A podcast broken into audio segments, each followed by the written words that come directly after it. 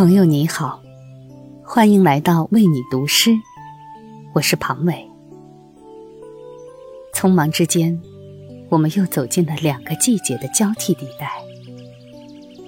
有人说夏天是一个严酷的季节，今年的夏天似乎格外如此。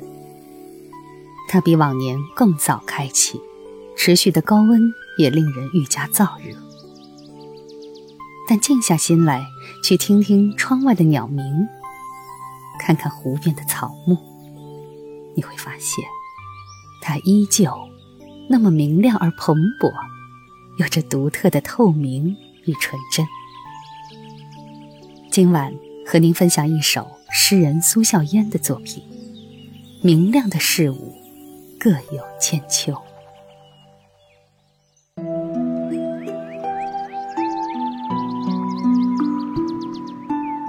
夏日午后于荷塘，仿佛轻烟入梦。此处草木葱茏，荷花硕大，长短句般的白鹭毫无章法。寂静过后，远离野心梦想，不贪恋，不奢求，如云止于瓦蓝。而明亮的事物各有千秋。蝉鸣初起时，一群女人从地里归来洗藕。古树苍苍，星叶颤抖，溪水有光斑，而荷花盛极。我的扇子不敌清风。吹不出草木的平仄，有人在炊烟里读出远方。田地里豆荚与水稻各得其所，因为信仰高洁，荷塘安宁。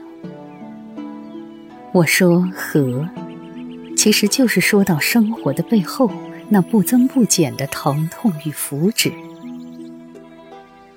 可以说，可以忍，可以外表柔软而内心坚硬；可以深入泥沼而高举头颅；可以端手塑心，且静默慈悲。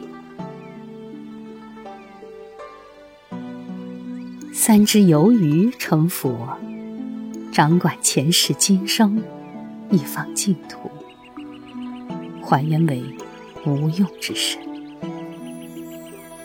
山野，在庭院，在暗香浮动的万亩荷塘，我钟情于这人间宽阔处的每一个时辰，以及这忽然而至的透明和纯真。